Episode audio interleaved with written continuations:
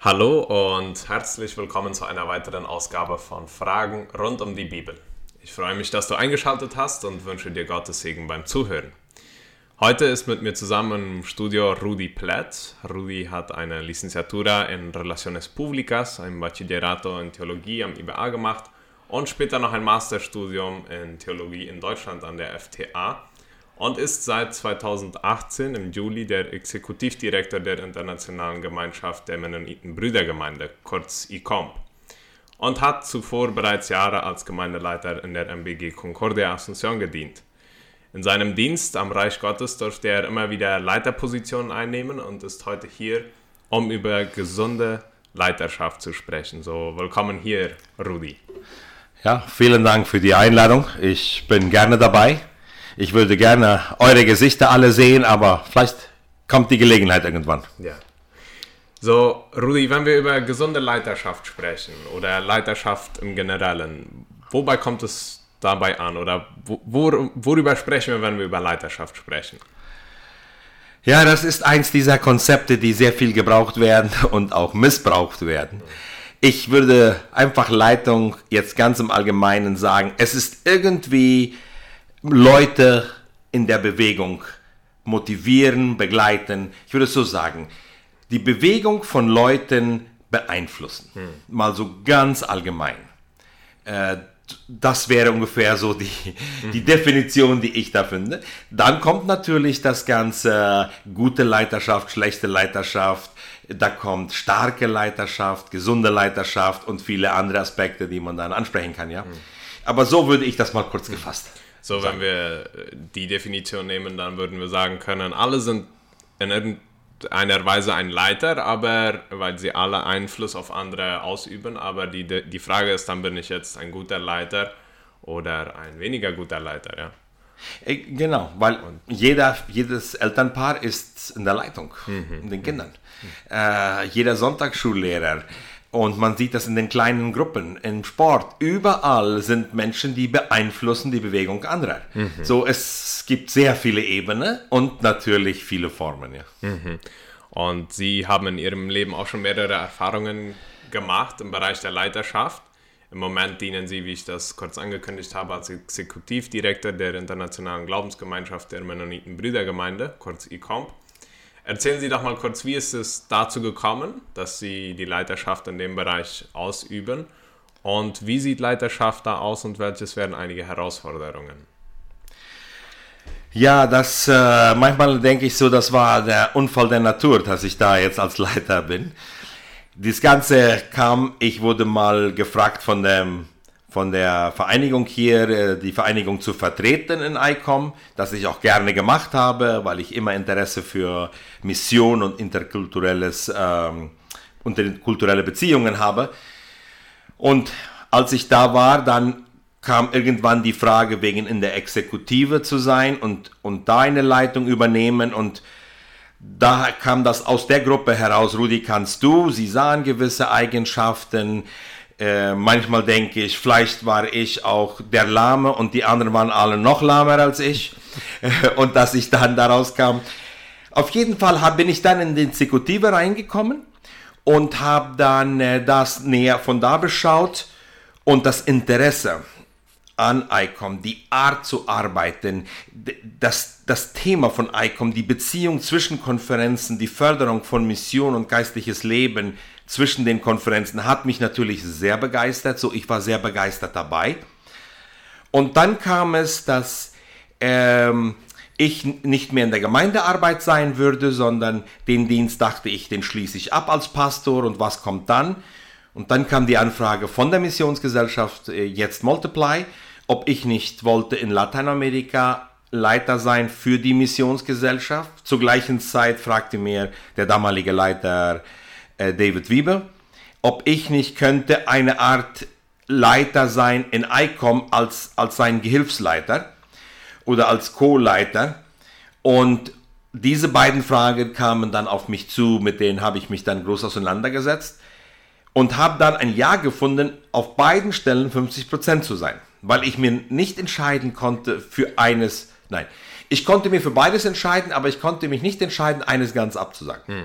So, dann sind wir alle den Kompromiss eingegangen, 50-50, also 50 Prozent in allem.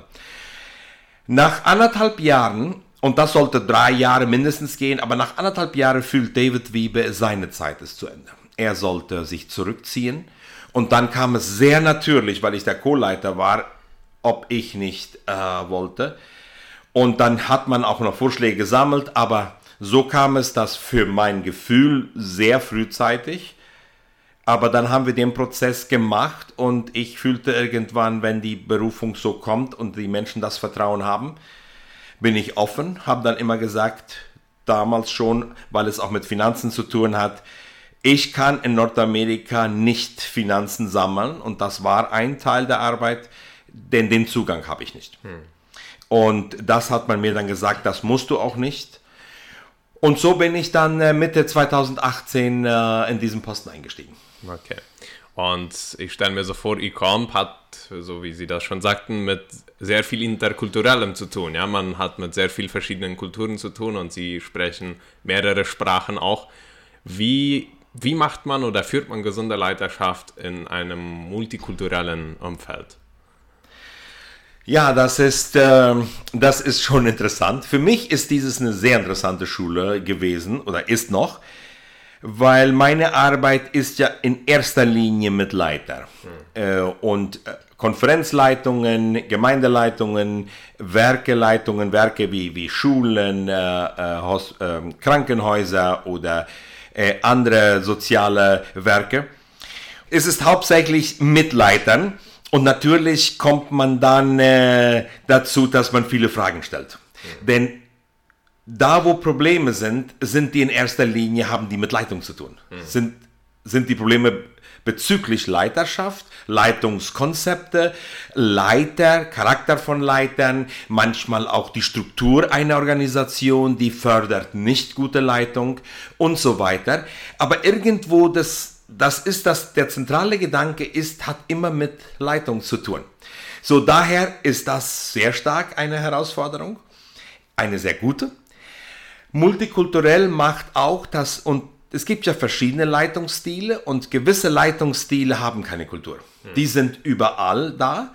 Einige Kulturen fördern mehr einen Stil als den anderen, aber äh, man hat von allem. Dennoch ist in einigen Kulturen ein gewisser Leitungsstil geeigneter als in einem anderen. Nicht nur, dass die Kultur offener für einen ist, äh, sondern ist auch wirklich geeignet für das Denken in der Zone. Und dann muss ich äh, von meiner Perspektive, aus meiner Kultur her, vorsichtig sein, was bewerte ich da als schlechte Leiterschaft mhm. äh, und was ist gute. Aber das Ganze wiederum steht ja irgendwo im Vergleich mit, was wir in der Bibel sehen. Hm. Mit wie Jesus geleitet hat, wie die Leiter sich in der Bibel präsentiert haben, vom Alten Testament, vom Neuen Testament, dann auch äh, die Gemeinde, die Beschreibung von Leitung in der, in der Gemeinde und so. Und da finden, nein, gewisses aus der Bibel ist für alle Kulturen. Hm.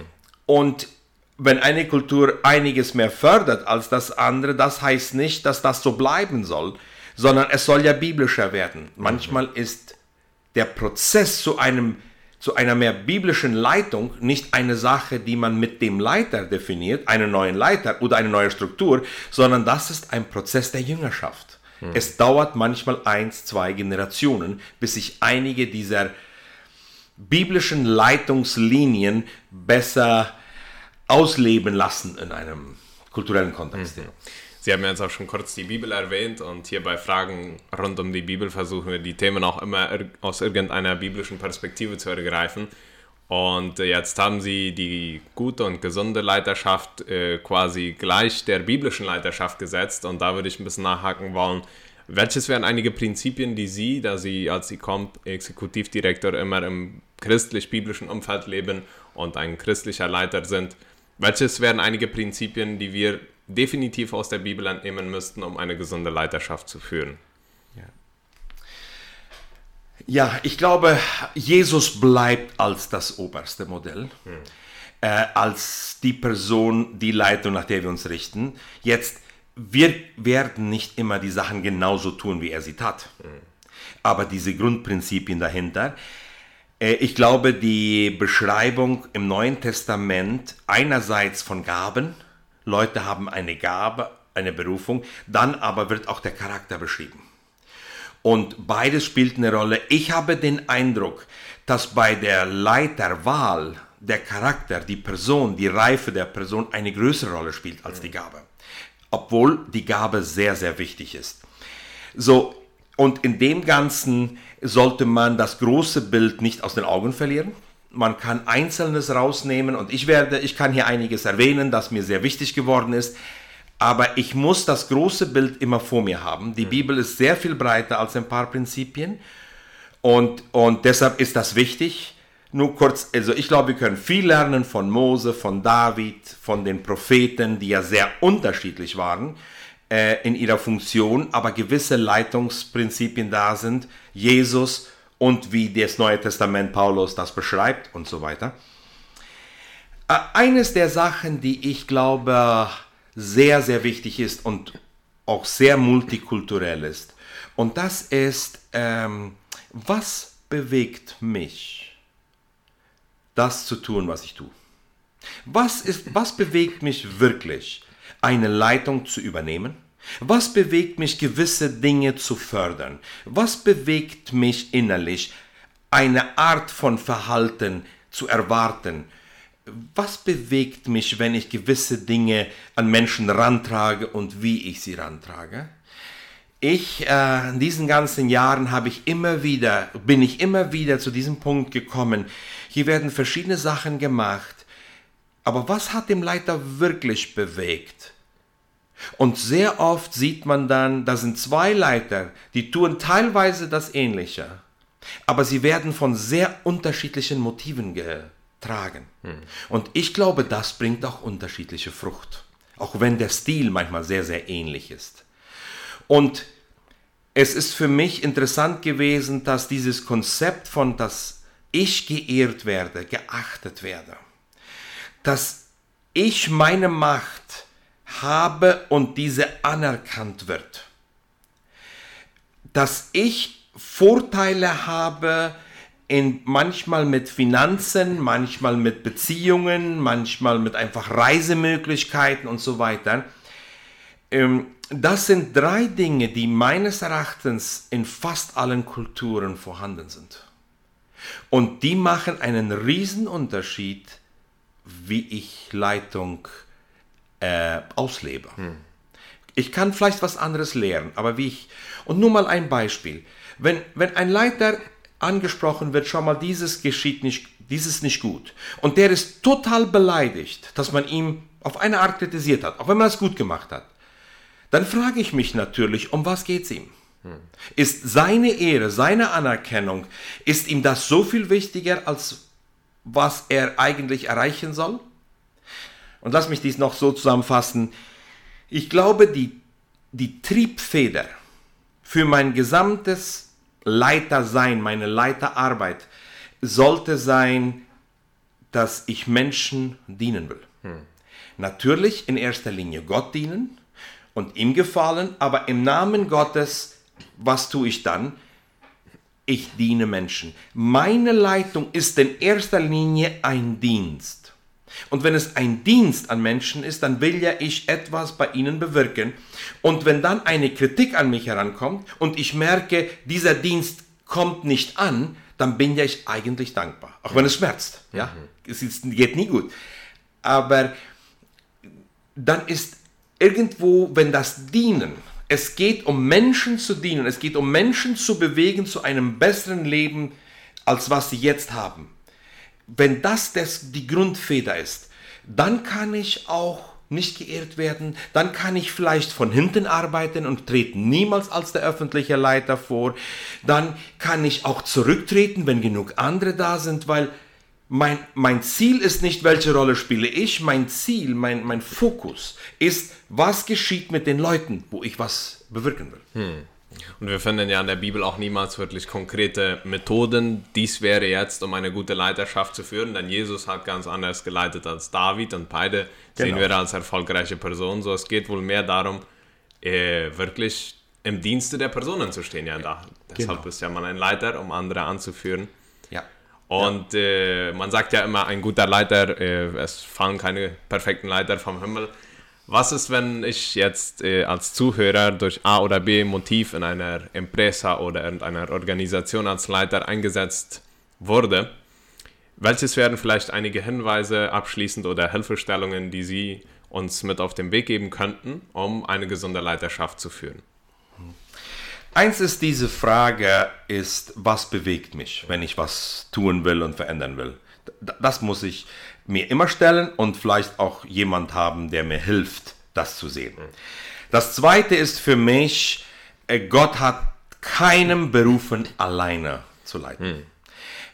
Unbedingt Leute als Team haben. Manchmal sind die, ist die Struktur so, dass ich äh, äh, eine Hauptführung habe, aber wenn die Struktur mir nicht ein Team gibt, dann sollte ich unbedingt zwei, drei Personen haben, mit denen ich immer wieder bespreche, was ich machen will und denen ich auch Mut mache, hinterfragt meine Motiven. Manchmal diese Frage gestellt, warum willst du dieses wirklich, kann mir sehr, sehr hilfreich sein. Und natürlich, welche Auswirkungen hat das, wenn ich diese Entscheidung nehme oder die andere?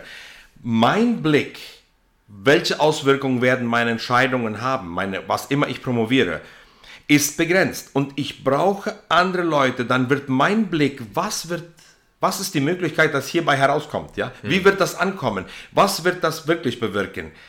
Da brauche ich mehr Leute und je mehr Leute mir helfen, das große Bild zu sehen und das genauere Bild auch, desto besser kann ich funktionieren. Und wenn es aber mir sehr, sehr wichtig ist, dass alle wissen, ich bin der Hauptleiter, ich bin es, der gewesen ist, dann werde ich mir vielleicht nur mit Leuten äh, um, umringen, die mir unterlegen sind. Ein guter Leiter umringt sich immer mit Leuten, die besser sind als er. Oder mindestens so gut wie er. Zu, natürlich auch andere, die man anleitet und coacht und jüngere Leiter. Ja, man zieht ja neue Leiter herein. Das auch.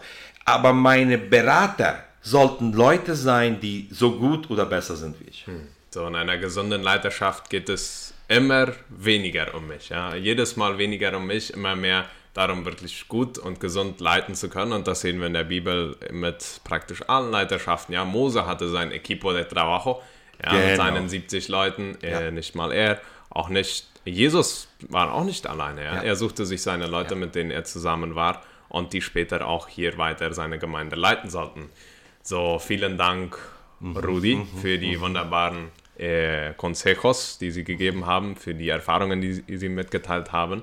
Danke für Ihr Zeugnis und ich wünsche Ihnen Gottes Segen weiter in Ihrer Arbeit. Und wenn da noch abschließend was wäre, das Sie dem Hörer mitteilen wollten, dann Ja, ich würde einfach sagen, betet für die Leiter. Und wenn die Fehler machen, dann äh, kehrt die nicht unterm Teppich. Betet, dass die angesprochen werden. Vielleicht bist du nicht die Person, vielleicht bist du die. Ich, ich möchte so sagen, ich liebe alle Leiter und ich möchte die lieben. Und deshalb möchte ich, dass die auch mit ihren Fehlern konfrontiert werden. Das ist eine Sache, die habe ich international gesehen, dass viele Leiter haben das so eingefahren, dass keiner sich wagt, was zu sagen. Betet für die Leiter, segnet die und betet auch, dass Fehler erkannt werden, damit die besser leiten. Letztendlich geht es ja um die vielen Menschen, die angeleitet werden. Die sollen ja positiv zum Wachstum angeleitet werden. Vielen Dank, Rudi, und Gottes Segen weiter für deine Arbeit. Dann möchte ich, mir auch, möchte ich mich auch bei dir als Zuhörer bedanken, dass du eingeschaltet und dran geblieben bist. Solltest du noch Fragen zum heutigen Thema haben oder Rudi Platt persönlich eine Frage stellen wollen, dann schreib mir doch an folgende Nummer 0984 937 038. Ansonsten vielen Dank fürs Einschalten und wir erwarten dich dann nächste Woche wieder um dieselbe Uhrzeit hier bei Fragen rund um die Bibel. Bis dann.